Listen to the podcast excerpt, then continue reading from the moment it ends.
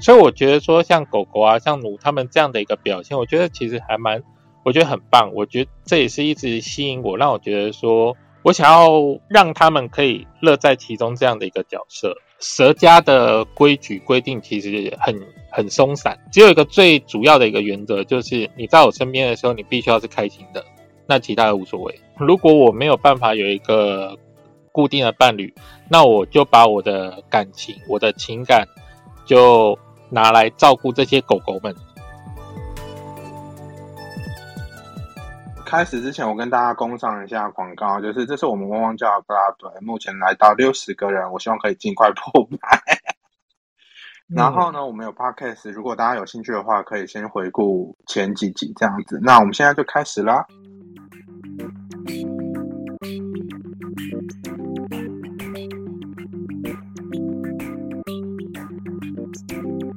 大家好，欢迎来到汪汪叫，我是阿勋，我是虎哥。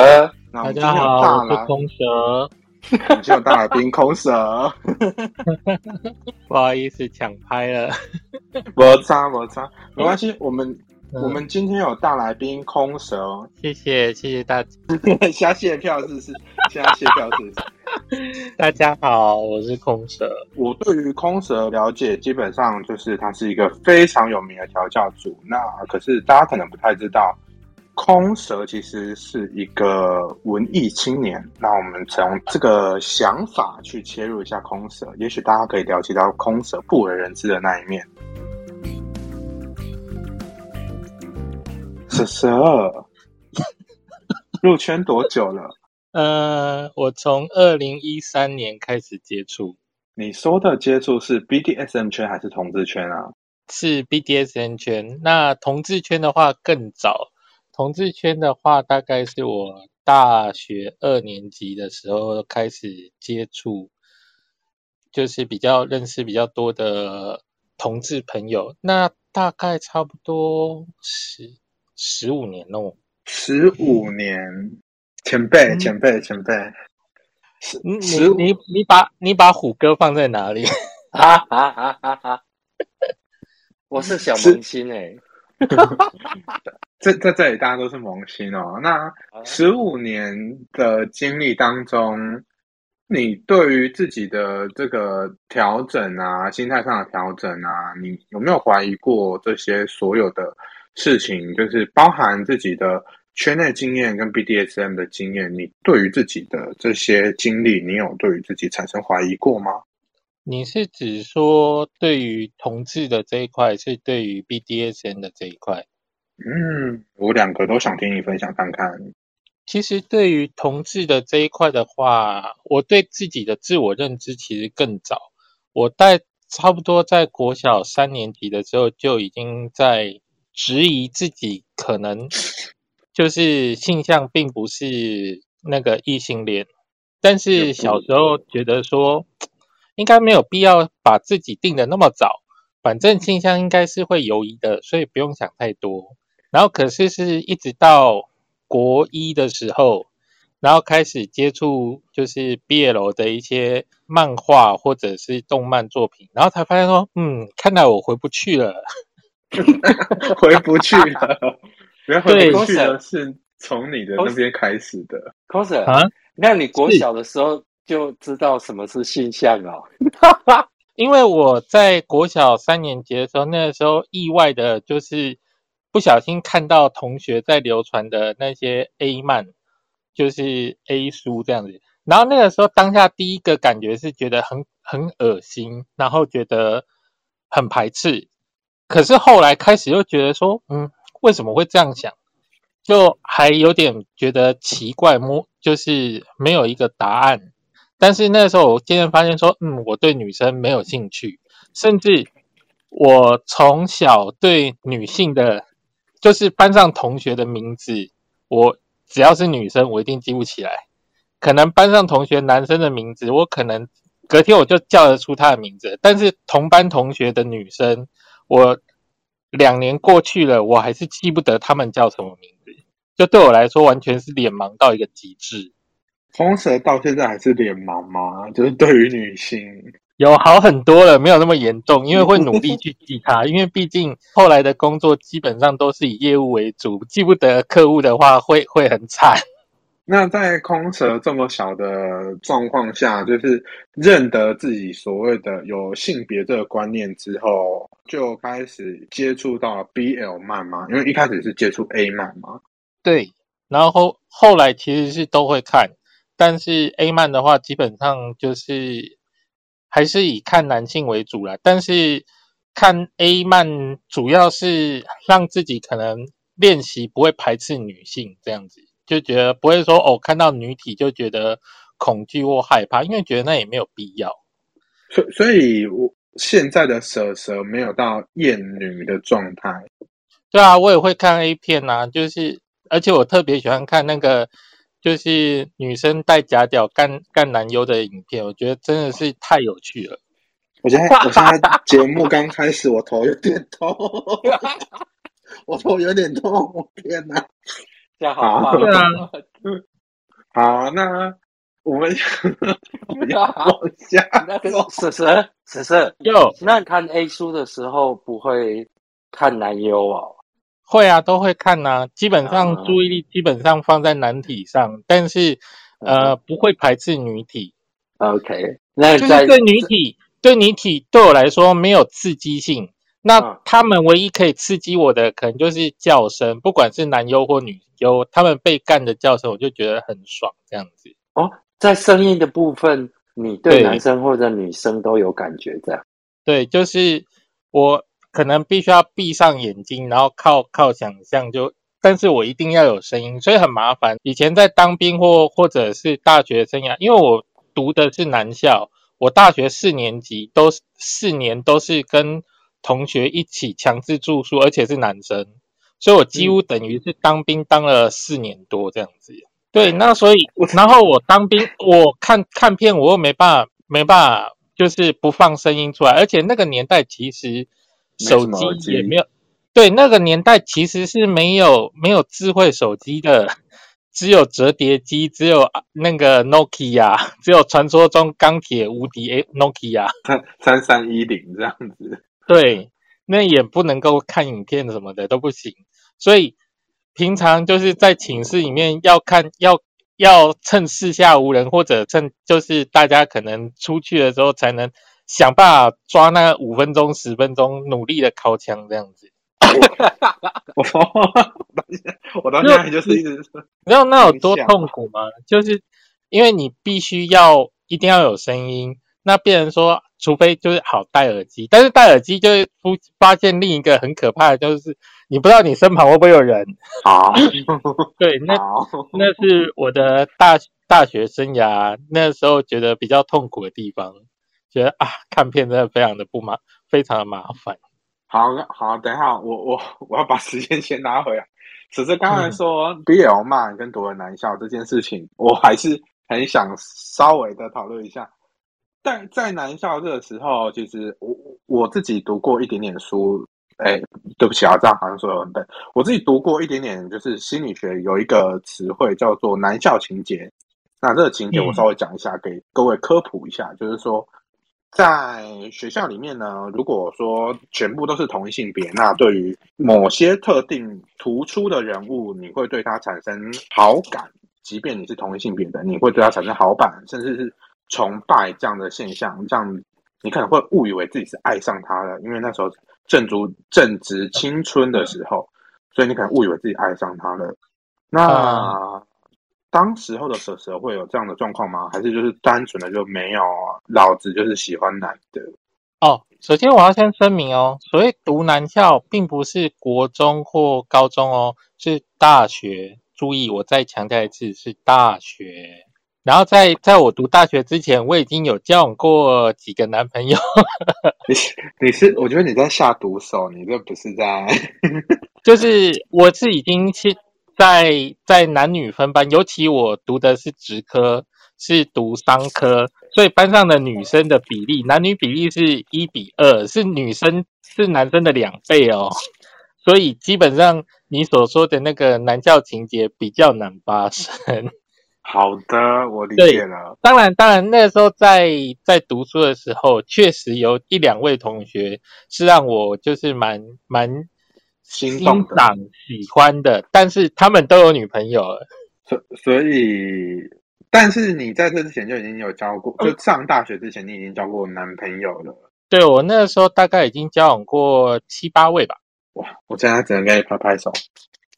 嗯，那么那只是一一些比较年少轻狂的一些风流倜傥的事情吗？嗯，我我那个时候对感情观比较应该说随意嘛，或者说可能比较自卑吧。就是只要有人他敢追求我，我就会答应。通常都是人家追求你嘛，没有你去追求人家这一类的。呃对，到目前为止，我现在所交往的男朋友也都是，呃，应该说，我可能会主动示出好感，但我不会开口说我想要跟你缔结关系。所以，反正就是 可能会做球给对方啦，大概是这个意思。我会我会很主动的跟对方，就是可能聊天啊，或出游，对。但是我说老实话，那个时候对我而言，我就觉得说，就只是跟朋友们一起出去玩，但是没有料到，可能对方就就会觉得说，哎，是不是我对他有好感？然后他们就会递出要求，那我就我就会就，嗯，反正我现在孤家寡人，那就那就同意啊，那也没什么啊。孤家寡人。那你交男朋友的时候 是几岁呀、十几岁的时候？你说 第一任男朋友吗？对，第一任男朋友那个时候是我国中升高中的暑假，差不多是十六岁，十五岁升十六岁的暑假。十五岁升十六岁的时候，对十五岁到十六岁的时候，对，那这一这一路上来情路都顺遂，都不顺啊。都不是 对啊，超不顺的、啊，几乎那个只有第一呃，除扣掉我现在的男朋友，我们现在在一起四年多，还蛮稳定的。但是除了他之外，之前的感情只有第一任有交往一年，其他的大概都是有三个月到半年，最短的七天。七七天那个能算是感情吗？嗯，我的观念是说，呃，对方提出了要求，我也同意了，那就算。你总不可能说买卖契约说，哦，那个你只有用，你只有就是买了一天，用了一天，然后又说，呃，不好意思，这个不好吃，那我拉出来给你，这样这不算哦。就我没买这样子，对，就是我觉得只要双方承认，就是同意，那就算。好的，那那我想问一下，因为既然刚刚提到就是有你们有说很多，就这一些人来追求你的话，那空手在外面给人家的形象，至少在学生的那个时期，应该是属于说，就是大家都看得出来你是一个已出柜的人吧？还是说你其实那个时候并没有出柜，知知道你有这个柜子的人是少少数的？我我几乎都是，好比说，可能我大学毕业要当兵了，或者说大学可能要下个月或下个礼拜要要毕业了，我才会跟我同寝室比较要好的同学说，其实我喜欢的是男生哦。我就很享受那种装了四年但你都不知道的那种乐趣，他们当下都会整个就是下巴掉下来的感觉，那是超。他们会炸开，他们会炸开这样子。对，他就觉得说，哇，那那时候就是大家一直在传阅 A 片的时候，你然后大家在传阅 A 漫的时候，你一直在跟我们一起就是欣赏那些那些的时候，难道都是演的吗？我说对，那好，我是如果我有就是认识就是舞台剧的，我可以就是请你去帮忙一下，如果他们缺人手的话，感觉感觉你很会演戏耶。所以刚刚我相信很多 gay 都会演戏吧。蛇蛇是讲说你在高中的时候主动跟朋同学出出柜啊？呃，其实我大概到大学以后才会跟身旁的朋友出柜，而且基本上都是已经算是我我认为说可能已经一就是这就是已经不会有所谓的尴尬的状况，例如说可能快准备要毕业了，那哦，他也不用担心，就是我会不会爱上他之类的这种，真的很多异男会有一些奇怪的幻想，就觉得说啊，你跟我说这些是不是你对我有什么想法？说并没有，所以你刚刚分享的那一段是指高中同学要毕业的时候？没有没有没有，是大学的时候。哦，大学哦，OK。对，大学的时候，我在高高职的时候都还藏得很好。那你藏的这么好，有没有被不小心柜子被打开过？有被家人打开。被家人打开？为什么啊？呃，我我刚有提到嘛，我大学的时候是强制住宿，可是对，那个强制住宿，它只有在就是新生手册上面，就是小小的一行字上写的说，就是你报到的时候就直接关入学校。注意，我用的是“关”这个字，关入学校，然后一直到周末的时候才会将你释放出来。也就是说，当你礼拜天去报到，一直到下礼拜五之前，你都只能在学校里面。然后我并没有注意到那些，所以我那时候去的时候，我身上没有带什么换洗衣物啊等等，然后也没有带那些什么床垫啊、枕头那些都没有带。然后我跟家人去学校报到之后，才发现说，哇塞，什么东西都没准备，只好先去。福利社先买一些简单的，然后我家人说先回家帮我拿一些基本用品回来拿给我这样子。结果后来他我家人帮我拿过来的时候，他们帮我带了棉被，可是却没有带枕头，我就觉得很奇怪很疑惑。后来才想到说，哇塞，我当时有一个男朋友，那个时候很流行拍大头贴，然后他有跟我拍了一个很亲密的大头贴。然后我把它放在一个我没有用的钱包，然后压在枕头下。呃，那那时候你几岁啊？那时候就刚要满十，哎，那个时候已经满十八了，我已经拿到驾照。对，就是升大学，那个时候就是正要被关进去的时候。那个时候我就想说啊，完蛋了，一定被看到了。对，所以其实我那个读大学的时候，我家人就就知道我的性向的事情，只是。那时候还处于一个你不说我不讲，大家在那边就是间谍过家家这样子，所以家人也没有跟你点破，你也没有表态这样。对，那这个状况一直到我大三的时候，大三我们有强制实习，那时候我在外面攻读实习的时候，有一天我回家，然后结果就跟就是家人就为这件事情跟我吵。我父亲就讲说说哦，他本来他觉得他的人生有两个儿子一个女儿，这样的人生是一百分。那现在知道我是 gay，他的人生只剩下七十分。我气到我当下直接甩门，直接走人啊！离家吗？我有宿舍啊，我有员工宿舍啊。OK，对啊，那个时候我就想说，好啊，你这讲这个鬼话，那那我也不用回来，就很生气。哇，所以他，我我我觉得他讲话算是比较保守啦，他没有把。还是说他有做很多攻击的语言？如果他只说这样，我觉得他算是令尊令尊说的比较保守这样子。就反正他那时候就是持一个否定态度嘛，因为他在讲那句话之前，他就一直想要三不五时在我身上想办法找各种证据，然后一直要要我自己去反驳，就是说，哎，那你。这礼拜又跟谁谁谁出去？你是不是跟他在一起之类的？那我就不想理他，我就就不讲话。然后他一直拿证据在我眼前，但是我又不想说谎。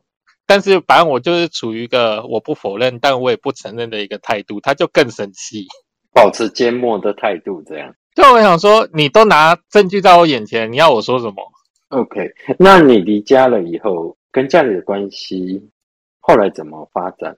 我甩门离开之后，我爸就传讯息跟我讲说，他还是支持我，家家永远是就是那个避风港。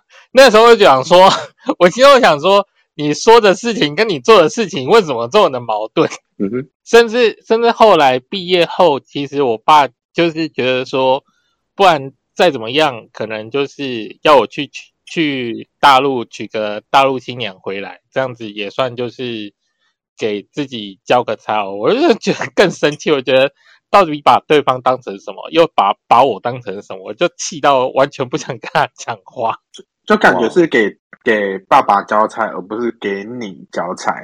然后我就跟他讲说，这种事情我是不可能做得出来的。第一，我没兴趣；第二，我也不想要这样子去去浪费彼此的生命，这样子。所以你那几年就这样过了，云淡风轻过了。就后来就是就是因为我家人也不想跟我吵架，因为他们知道我脾气就非常的硬，然后所以后来就是对这件事情避而不谈。那我也我也不会想要故意去戳他们，反正就是对我家人来说，对我爸来说，你不要把男人带到家里来。这是划清划清底线这样子，对，这是我的地盘，你在外面就就算了，反正你自己过得开心就好，我也我也管不了你。他的态度大概是这样哦，一直到现在都这样吗？到现在，呃，其实我男友、我家人大概都有看过。那我妹跟我妈的态度相对是比较开放，我爸就他他没有说什么话，就是不说话这样子。那我觉得，我觉得不要。不要拍挂名，我觉得就好。我也不想要去逼他什么这样子。是，但是我这样子时间算一算，你差不多该在这个时候接触 BDSM 了。没有啊，我在一三年接触嘛。然后哦，我刚刚算错了，我接触圈内是十八岁，所以是十八年前。啊，对不起，刚刚算错，十八年前那时候刚认识坛主的时候。哎，要来跟我们科普一下谁是坛主吗？哦，就是在北部最有名的调教 BGSN 调教师画最叮当。我们坛主在留言区讲了前辈好，还附上一个不太好听的字，他好这样啊，好，没没关系，婶婶你继续介绍这样子。哦，反正 哎，就是一个。等一下，我先打断一下。所以，此时你后来真正出柜是什么情况？我真正出柜，你是说出家人柜对外见，对外见。你家人刚刚你已经讲过了，但是你就是在一般朋友圈或者说同学啊、社会出柜的状态。嗯，我真正比较开放，比较能够跟对外的朋友去介绍、去说自己的性向，大概差不多是我。大学毕业的时候，差不多二十二十三岁，因为我有延毕一年，所以是二十三岁。但那时候，呃，我有去上过一些算是心灵课程，就俗称的三阶段课程。然后那时候才开始对自己的一些想法比较保持着比较开放的态度。不然的话，其实。以前对不管是人际关系，或者是对自己、对自我，其实都处于一个非常封闭的状态，比较不太喜欢让别人去触碰自己的私领域。哦，了解，对，就是完完全全不会。就是我平常跟大家都都处于一个好好先生、好好相处，大家都是好同学、好朋友，但是。我只要假日，我只要就是放假的时间，我不会跟他们有任何的联系跟来往。以前大概是这样的一个状态，就大家都觉得我很好，但是大家都约不到我这样子。可是你却约到坛主吗？啊，那个那是也是后来，后来那时候有加入所谓的拓网，已经一个已经没落的同志交友网站，叫做拓网交友。然后那时候我们一起加入了一个群，一个社群家族，叫做双核家族。也很感谢那个双核家族的家长米爹，虽然说他已经在前几年因为心肌梗塞就先离开，但是一直都还蛮感谢，让我们这些小朋友在当年能够有一些更友好、相对友好的环境，能够去认识彼此，能够去跟大家去做一些交流，这样子。那那个时候，其实我算是双河家族的工作人员吧，就会帮忙去做一些活动的幕后。因为我本身比较不太喜欢跟人主动的 social，但是我又很喜欢其实活动那种热络的感觉，所以我还蛮喜欢当幕后工作人员。所以那时候就应征了几次做幕后工作，然后那个时候，当然每次活动的时候呢，就已经会看到，因为在当年，在十八年前。坛主就像是一颗，就是在双河一颗闪亮的星，大家就是 众星拱月这样子围绕着他，然所以它后是那个月亮这样。哦不，它它是一颗就是那它不是月亮，它它根本就是一颗就是银河系里面的最中央的那一颗这样子，大家都围绕，我就看到哦，大家就围绕着它一直在那边转啊转啊转，我觉得真的很有趣 所以现在他是所以你就是太阳围绕了很多星。啊。我说他他是太阳银，河系的恒星，没有没有没有对太阳太阳太阳，对因为他他当年那个时候好像也是刚退伍没多久吧，而且他还是海军陆战队退伍的哦。你去想想看，海军陆战队退伍这几个字，然后大家看到他那个金石，然后又有点台味，然后又又一种就是坏坏皮皮的感觉，那更是圈内大家的天菜。你就会看到一群猴形漫画，大家就就粘上去了。就那时候看到那个现象，觉得很有趣。所以你是在那时候认识坛主，但论因为你有延毕一年、两年、一年、一年、一年啦一年一年，对不起。那所以这样子，你又后来又接触到坛主，那你们两个比起来，其实应该照理说你比较早，哎，还是坛主比较早入圈？你有去深究这件事情吗？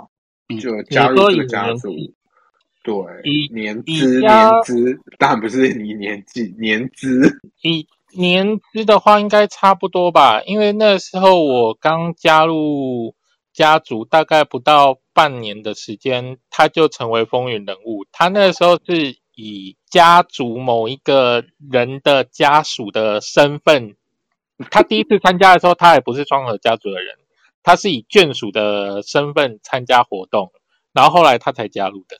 哎，不过我们一直在说这个双核家族，双核家族，这个双核家族跟我们今天的这个主题有扣合起来吗？就是例如说 BDSM 啊，还是什么的，有稍微扣合起来吗？比较少，因为他呃，我在那个时候认识了很多人，当然也包括那个时候，因为啊，后来在那个拓网家族里面也有一些就是关于 BDSN 的群组，一些家族。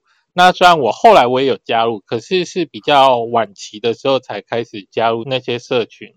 所所以你你是就是其实那个时候虽然说坛主很就是被众星拱月这样子，不过那个时候的他就还很清纯，还很还不叫坛主。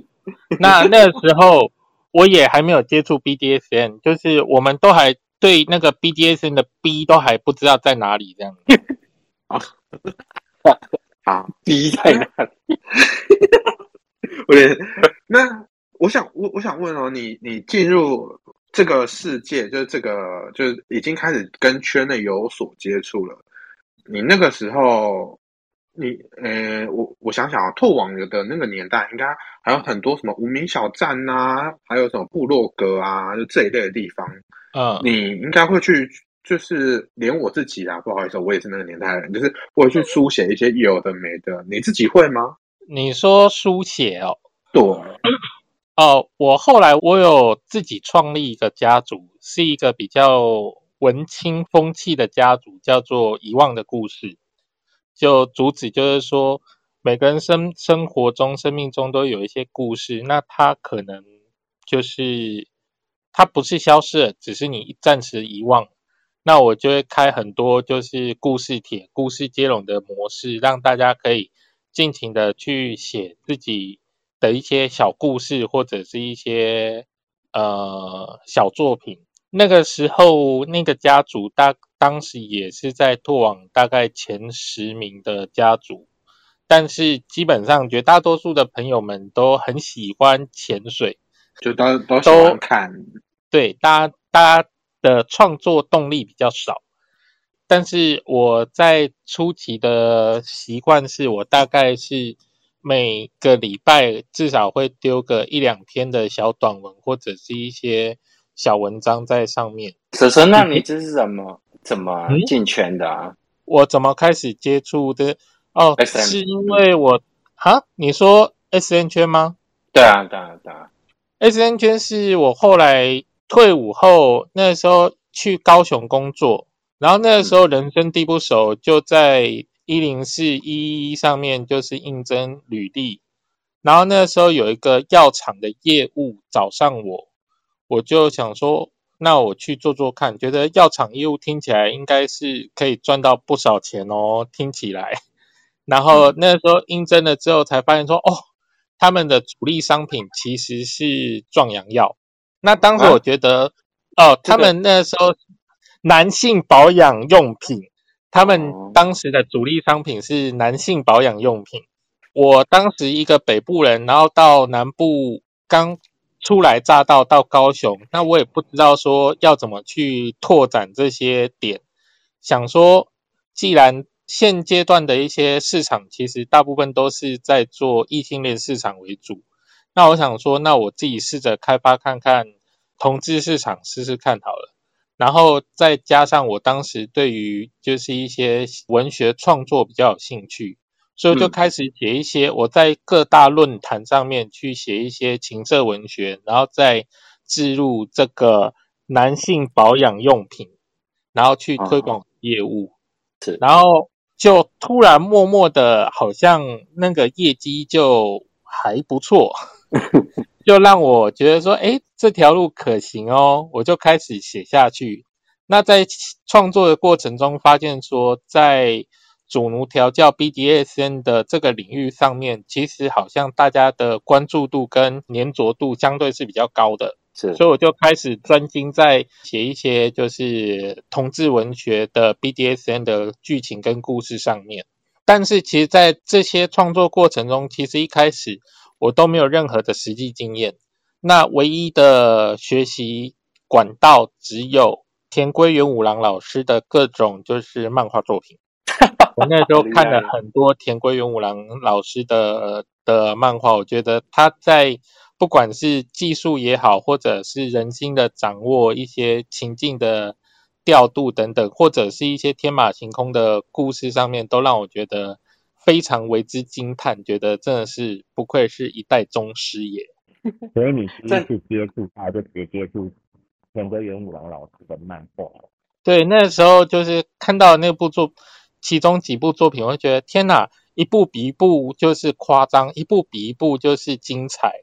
真的是让人无法停下手，只会想说：“哎，下一步到底是什么？”这样就会忍不住想要一直看下去。这样子，一开始你接触 S M 是漫画，然后对你自己写的想象这样。对，那我开始写了之后，大家就有一些朋友，他们是我的读者，他们是我的忠实观众，就开始说：“哎，觉得你的故事好精彩哦，觉得。”有点就希望被我调教看看，我就说，呃，我没有经验哦。那如果你想要来玩的话，可以啊，我就当做就是取材。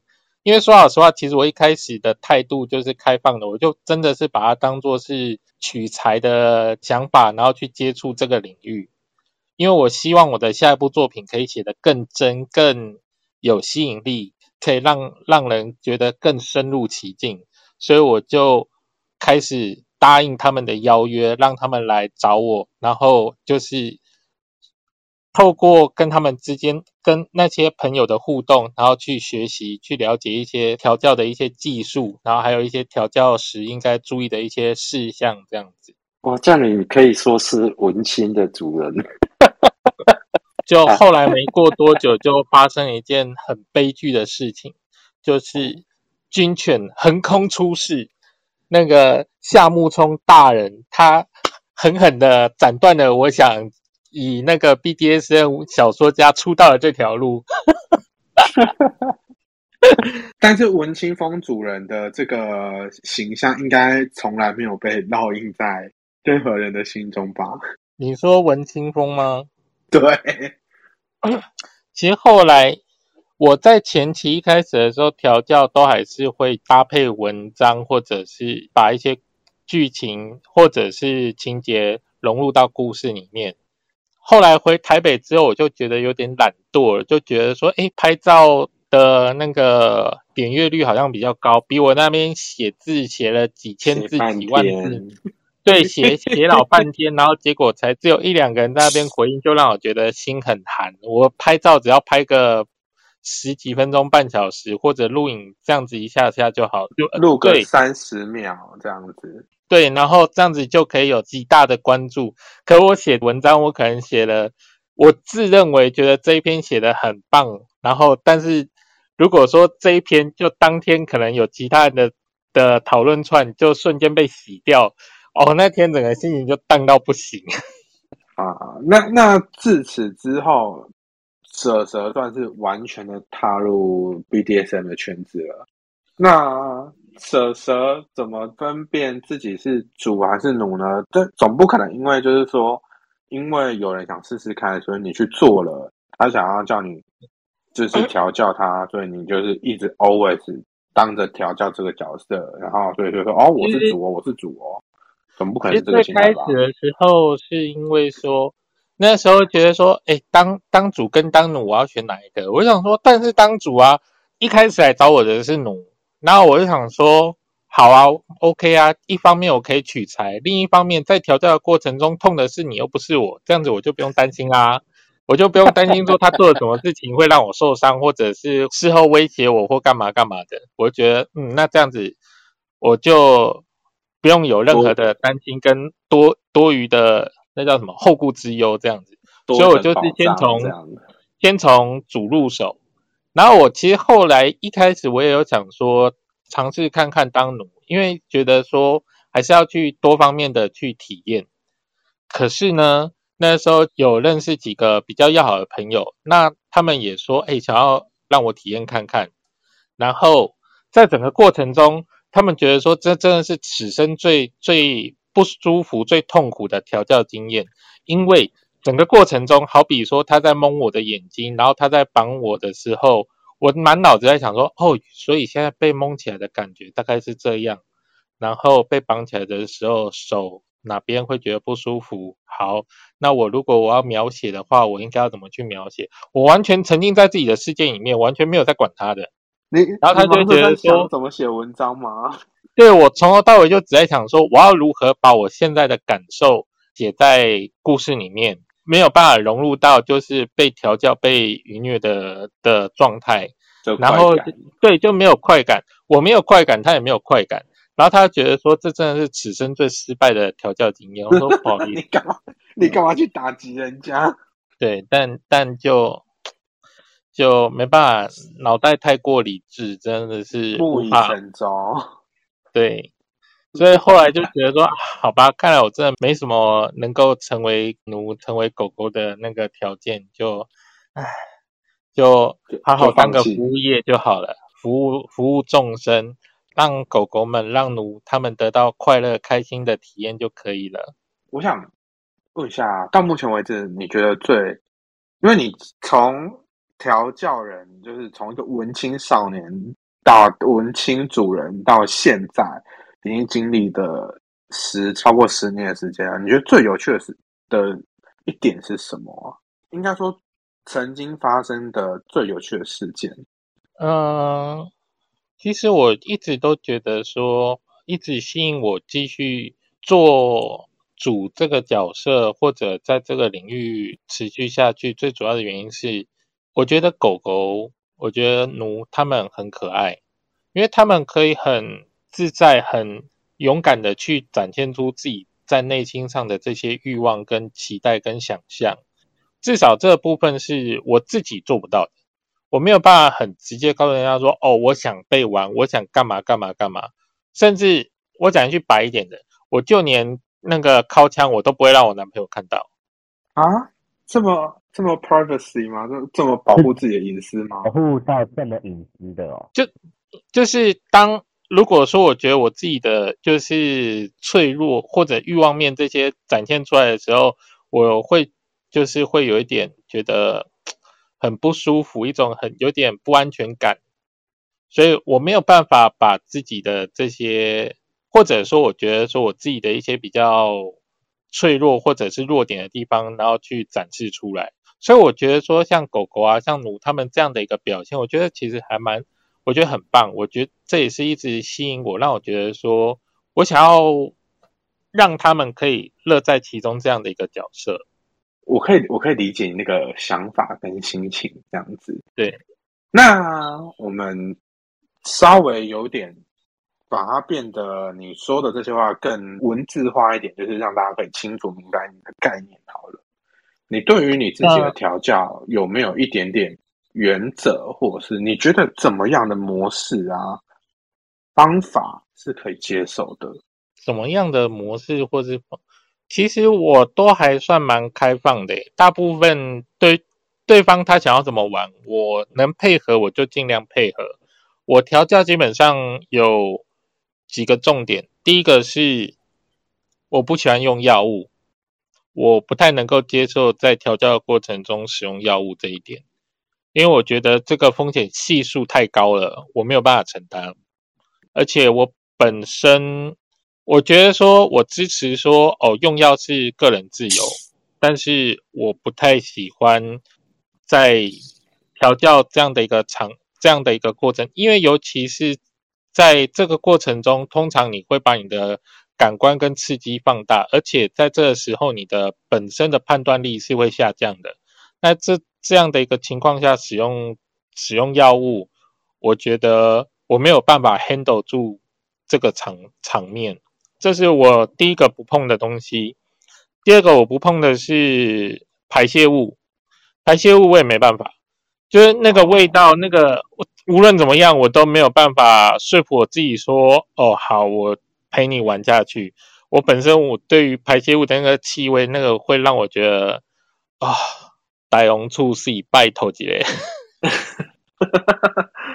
对，那其他部分的话，大部分的玩法我都可以尽可能的去配合对方。那所以我也会我也推崇着就是一些各种克制化的玩法。基本上只要他觉得他想要玩的。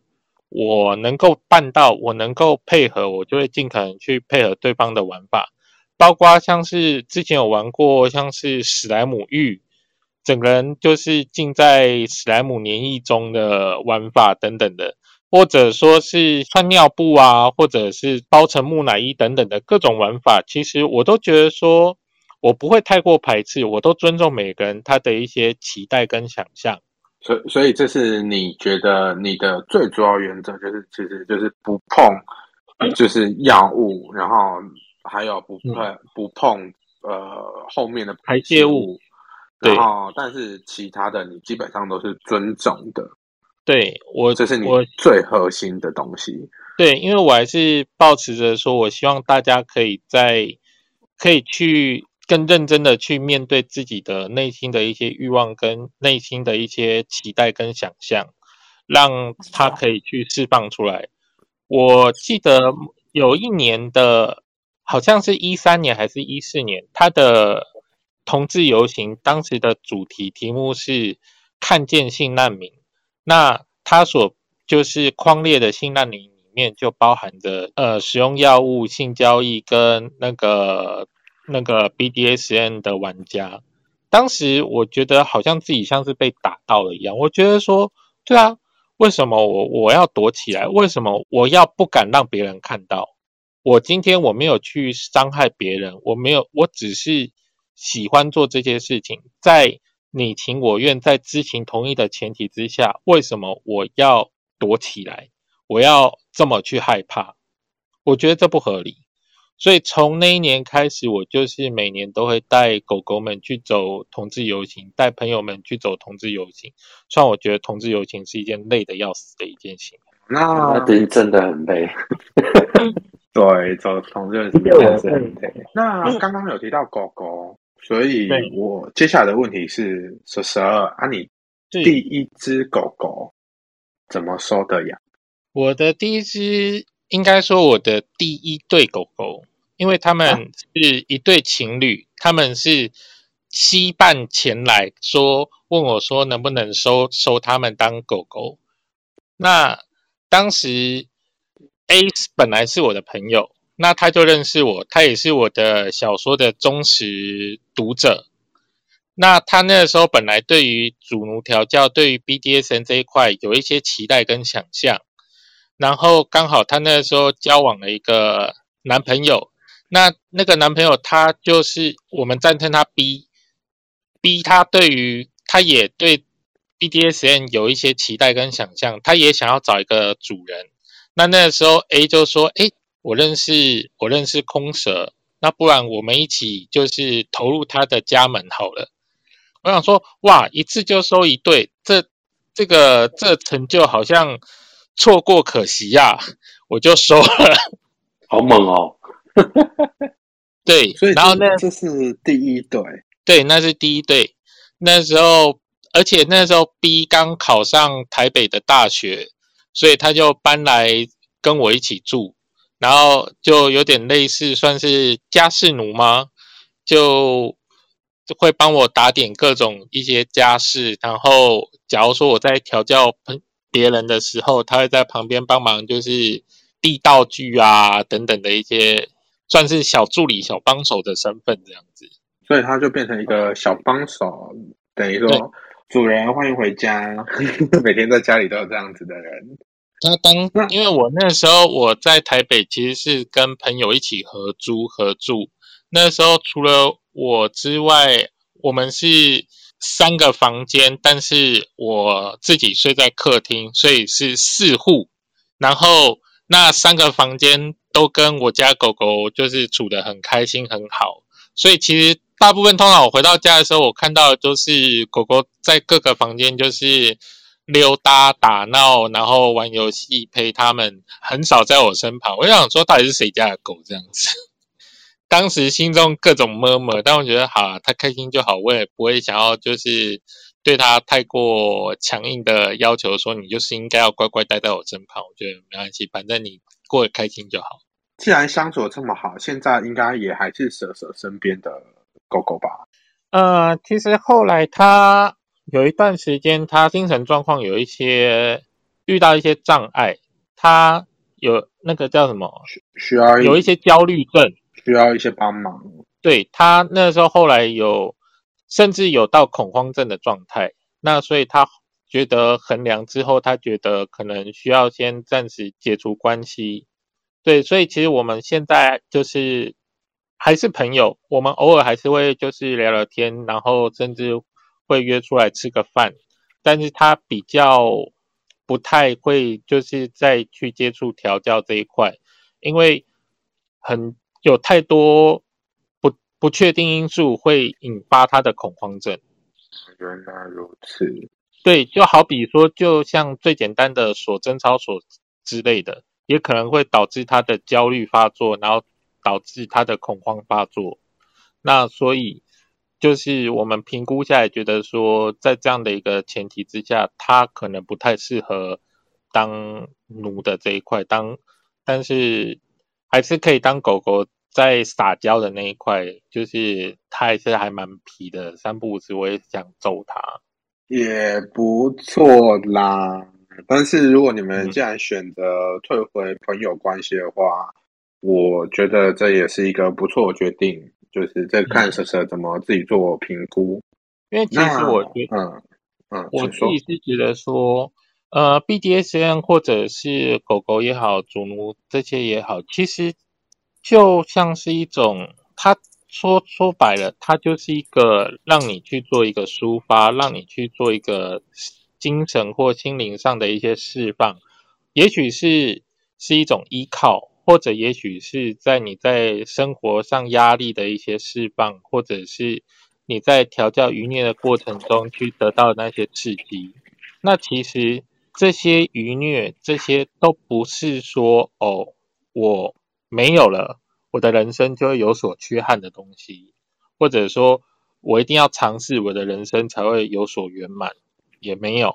所以其实对我而言，它就像是一种呃，可能运动或者是一些很简就打游戏之类的一种休闲。生活的一部分。对，有的人可能在国中时期他很喜欢跑步，等到他上了大学之后，他就不喜欢跑步了，那也没有什么大不了的。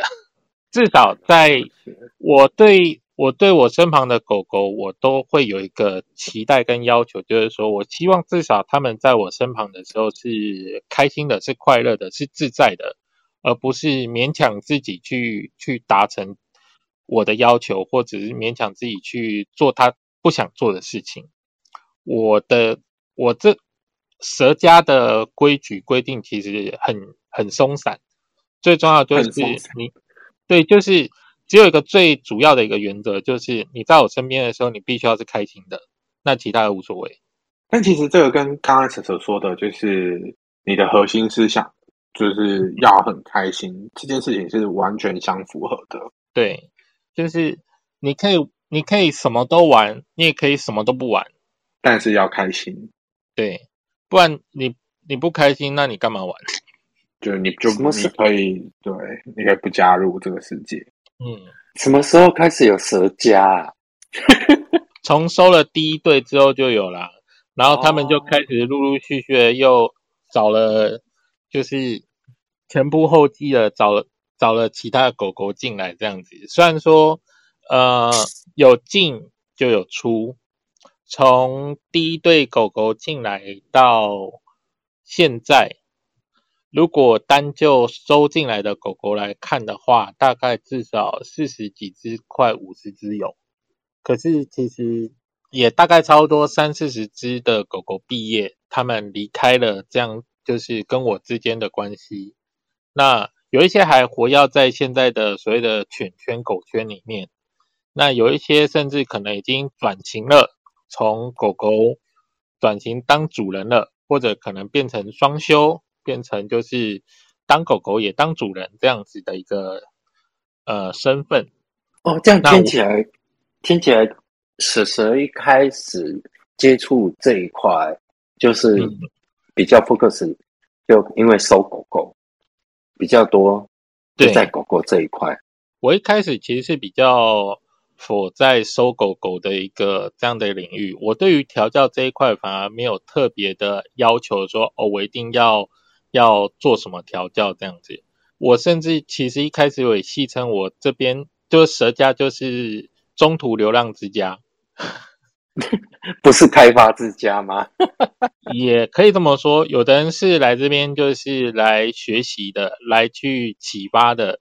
我有接触过非常多新手狗狗，也有很多狗狗从我这边得到了启发之后，然后它就跑去找其他它更心仪的主人了。我觉得那也没关系，反正它只要过得开心就好。哇，你真的是很很。很大气的主人，因为会留下来的就会留下来啊！你去强求那些干嘛呢？何必呢？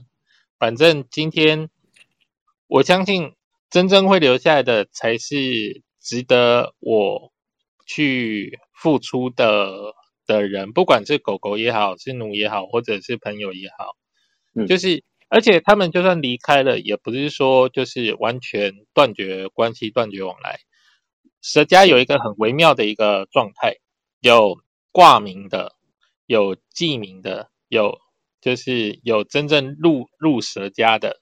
所谓的挂名的，就是说，哦，可能他曾经我有我有收过他，但是他后来离开了我，就是我还是会让他挂说，哦，他那个他的主人是是我，虽然说他已经没有在我的家谱里面了，我还是会让他挂名。就是避免说，哦，今天他如果在外面，就是不想要被其他主人可能去骚扰啊，或者是怕遇到一些什么问题或麻烦的话，我还是准他可以拿空蛇这个名字出来，就是当挡箭牌，或者说我这人是比较秀情习情的人，就是曾经拥有过，那我就不会跟你拍跨屏。所以以前的狗狗他们。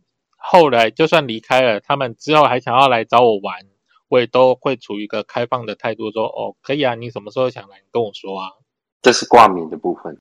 嗯，然后另外一个还有你刚刚说的，另外一个就是真正就是记名，真的已经有入蛇家，就是我会给他可能项圈啊，或者是狗牌、名牌等等的，我会把它记在我的家谱里面，甚至有。让他进入到我家族的群组里面，这样子。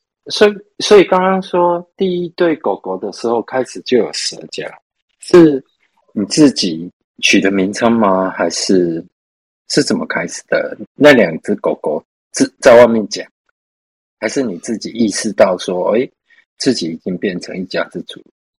呃，应该说，其实我在收第一对狗狗的时候，那个时候我给我自己的一些心理的一些期许是，我觉得我可能不会交固定的伴侣了。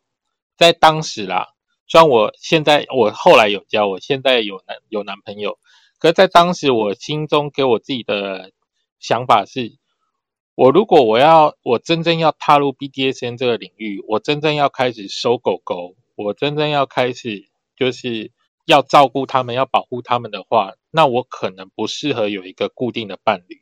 那时候我的想法就很简单，就是如果我没有办法有一个固定的伴侣，那我就把我的感情、我的情感就拿来照顾这些狗狗们。所以我一开始就已经抱持着说，我想要去照顾这些需要我照顾的人。是。所以那时候你自己就会有一个舍家的概念，在对，那时候就有这样的一个想法出来。其实那个时候是我在情情感上、情路上，呃，跌跌撞撞了大概七八年有，然后一直都没有一个好的一个归宿，一个好的一个结果。那个时候其实我。遇到一个非常糟糕的一个状况，就是我喜欢的人可能很快就会有另一半，我觉得那也没什么，但是他另一半可能会对我乱来，就我喜欢的人，他的另一半会对我乱来，那那个时候我对自己有一个很大的一个恐惧，觉得说我是不是散发了一些什么奇怪的费洛蒙，或者是奇怪的信息，让对方会。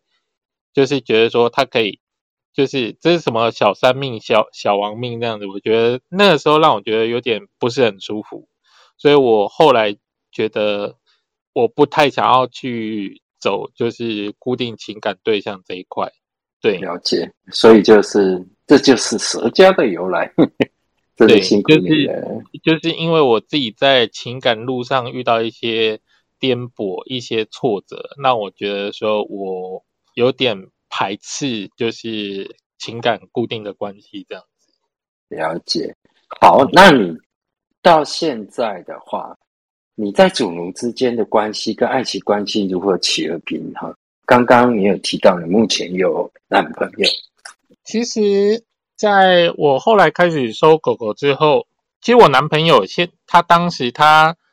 来认识我也是因为看我的作品，他那时候也是我的读者之一，然后就说想认识我，然后我们就有约过几次，然后就觉得说感觉还不错，但是我我很我开始我就跟他讲说。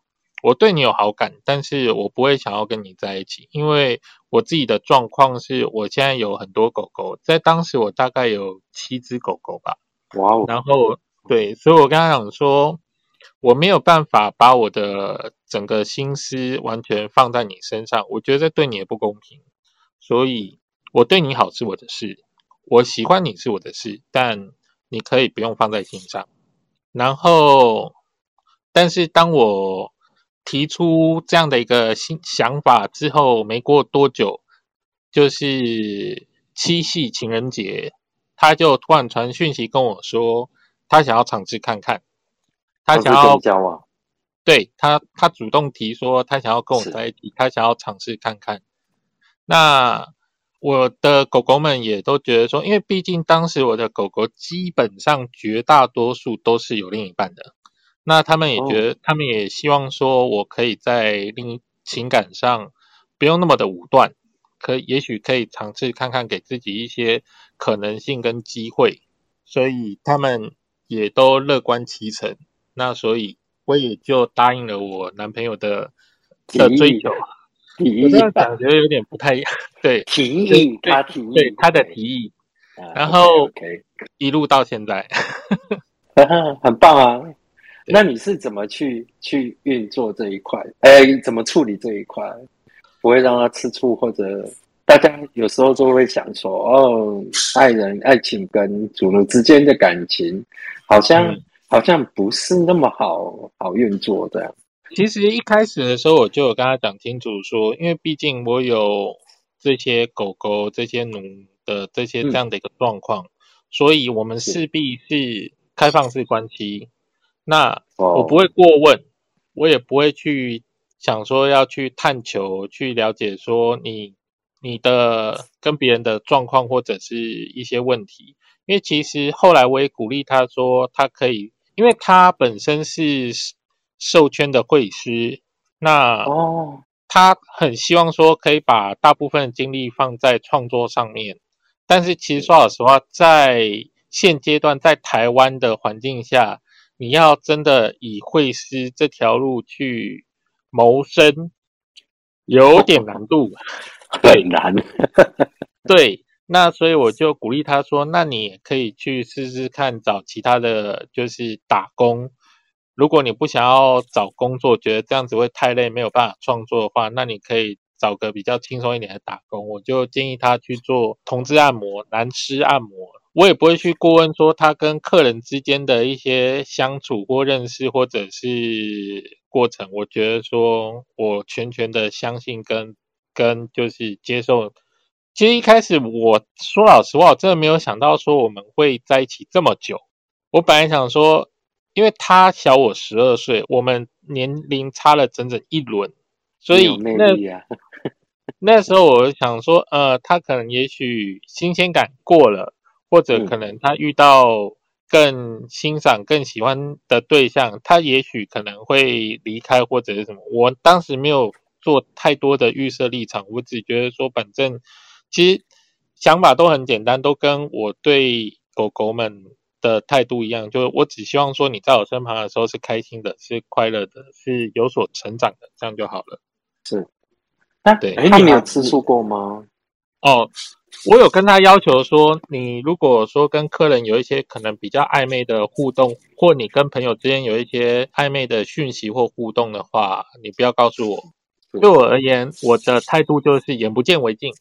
我不会去 touch，我也不会去过问，但你不要故意秀在我面前，这是我的底线。你不要故意秀在我面前。那他会吃狗狗的醋吗？哦，吃爆了。那你怎么处理？所以才需要一个调教室啊。哦，了解。就不要不要在他眼前做啊。是一样，就是不要出现在眼前这样。对，蛇蛇既然有提到自己的调教师，要不要蛇蛇现在自己介绍一下呀？我在台北万华龙山寺旁边有开一间就是调教工作室，那有兴趣的朋友可以欢迎可以来来找我玩，或者可以来看看有哪些有趣的东西，看看有哪些有趣的东西。我相信大家可以就是看得眼花缭乱，然后我会把蛇蛇的推特。跟其十三号其他什么联络方式？脸书，呃，脸书、推特跟扑浪，扑浪，我会把推特跟扑浪都可以。现在有人用扑浪啊？我不知道为什么授权的人很喜欢用扑浪，它真的是一个很神奇的一个领域，就是授权的人特别爱用扑浪。没没关系，我会把我会把脸，就是舍舍的脸书。推特跟普朗放在我们这一期的介绍里面。那如果就是大家有兴趣的，就去关注一下蛇蛇。如果想找蛇蛇玩，觉得想去看一下什么叫做大千世界的话，甚至是体会一下的话，就我们可以就私下约一下蛇蛇这样子。那刚刚蛇蛇有其实稍微提到一件事情，我我其实从刚才我就有点按耐不住。因为狗狗刚刚刚才蛇蛇有有有一度说就是犬就是狗，然后跟奴还有犬奴，然后以及男朋友，嗯，那我觉得你这样会把这几个字全部都提出来，代表说你心中有一个一定的差异性。那你觉得他们最大的差异性在哪里？因为因为在我的世界里面，他们其实是有一定差异性。可是我我觉得可能很多人分不清楚他们的差异性到底是什么。那我也想知道是什的心目中就这几个字的差异性是什么？呃，我自己心目中对犬跟对奴最大的一个差异性，大概在于说它的快感来源的不同。今天好比说，今天。主人叫狗狗舔脚，那狗狗会会乖乖的去舔，那狗狗会开心是因为哦这是主人的命令，因为这样子做主人会开心，那它就会觉得开心。啊，如果说好，今天是我今天我命令奴舔脚，那奴他会是因为说哦觉得被羞辱了。然后觉得这种在人格上或者是在情境上的这种反差，导致说让他得到刺激跟快感，那他才得到满足。所以狗狗它的快乐欲望其实主要源自于说主人的肯定、主人的反馈。可是奴它的快感来源主要来自于说自己的刺激、自己的欲望被满足。那当然，有的人是既喜欢跟主人的互动，同时也渴望被就是被调教，渴望被满足自己的欲望跟刺激，那就是狗奴，就是两者兼具这样。所以其实大部分的人通常都是两种属性都有，只是看比例的多跟寡。那好比说我讲一个比较呃明显的一个差异性，就是通常奴最明显的，就例如说像是体训奴啊，或者是情境调教奴。cosplay，他们会喜欢的是一些情境，或者是他们喜欢一些就是被捆绑，或者是被强取、被被取经、被被拘束，或者是木乃伊。他其实不太需要，他不太会想要跟主人之间有过度的一些接触，或者是亲密关系。但是狗狗来说的话，它就很在乎这些主人的这些。哪怕甚至可能什么调教都不做，就只是单纯窝在主人脚边，然后摸摸抱抱，只是搔搔下巴，他也会觉得很很兴奋这样子，真的很特别。此时的这个差异性啊、定义啊，真的很有你自己的那经验跟想法。嗯，好棒。那今天就谢谢蛇蛇，然后不知道今天。观众席的各位有没有什么问题？我们现在开始开放上台，如果有问题的话可以举手，然后旁边的聊天室也可以欢迎大家问问题。这样子，今天蛇蛇第一次来玩，觉得玩的如何啊？呃，玩的很好，尤其是可以在上面那个说坛主的小故事，觉得开心。对啊，你什么时候？什么时候是你带坛主进圈的吗？呃，算是吧，但是他真的很不厚道，因为当时我刚回台北的时候，他他那个时候是保全的主任，就是主管，然后他说他有一些暗点，就是缺人，然后希望就是我能够去帮忙协助，然后我就我就答应了他的他的邀约，然后我就会三不五时分享这些，就是我在主奴调教的一些。一些故事或者是一些照片跟影片给他，然后他一开始都表现的说哦一点兴趣都没有哦是哦是哦，然后结果没过多久他就他换他就是展示他的作品集他的战力战绩表给我说哎这个你觉得怎么样？我觉得哈你不是没感觉没兴趣吗先生你怎么回事？原来现在在台北，就是应该说在全台湾呼风唤雨的坛主，也有这一段过去。对，你就爱食鸡碎哩点点食沙瓦公就是。那到什么时候才开始承认自己？就我跟他就是分享了大概三个月左右吧，然后他就直接把他的那个。这三个月的战力表直接秀出来给我看，意思就是说我跟他分享没过多久，他就接触了。哦哦，所以那时候算是坛主的正式出道就对了。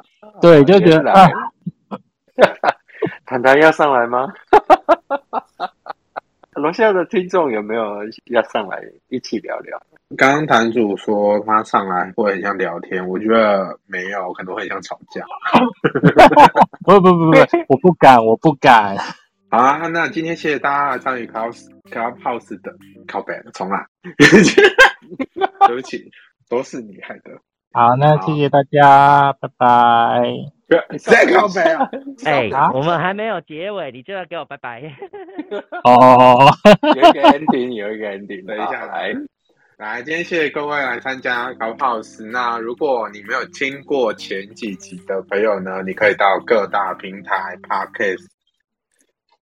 对不起，有一天一定会把它背起来。你又开始卡机了。我有一天一定会把它背起来，对不起。好，谢谢今天来参加 Clubhouse 的朋友。如果如你还没有就是听过呢前几集的，可以到各大 Podcast，我们已经把精华全部都剪出来了，所以记得订阅我们的汪汪叫。那可以的话呢，你可以用 Apple Podcast 直接留言的功能，或者是用就是帮我把五星刷起来啊，简单就是这样说，五星就是刷起来。然后呢，如果你有问题跟指教的话，就留言留给我们，我们会看一下，然后找一题、找一天、找一集帮你做回复，这样子我们会很我们会很开心。最后，嗯如果你抖内我们的话，我们会更开心。我们会就是一起带你去前进蛇蛇的聊天室，哎，不对，调教室，就是去大冒险，看看怎么样叫做大观世界。那今天就谢谢大家的收听喽，我是阿勋，我是虎哥。我们下次见喽，拜拜。拜拜。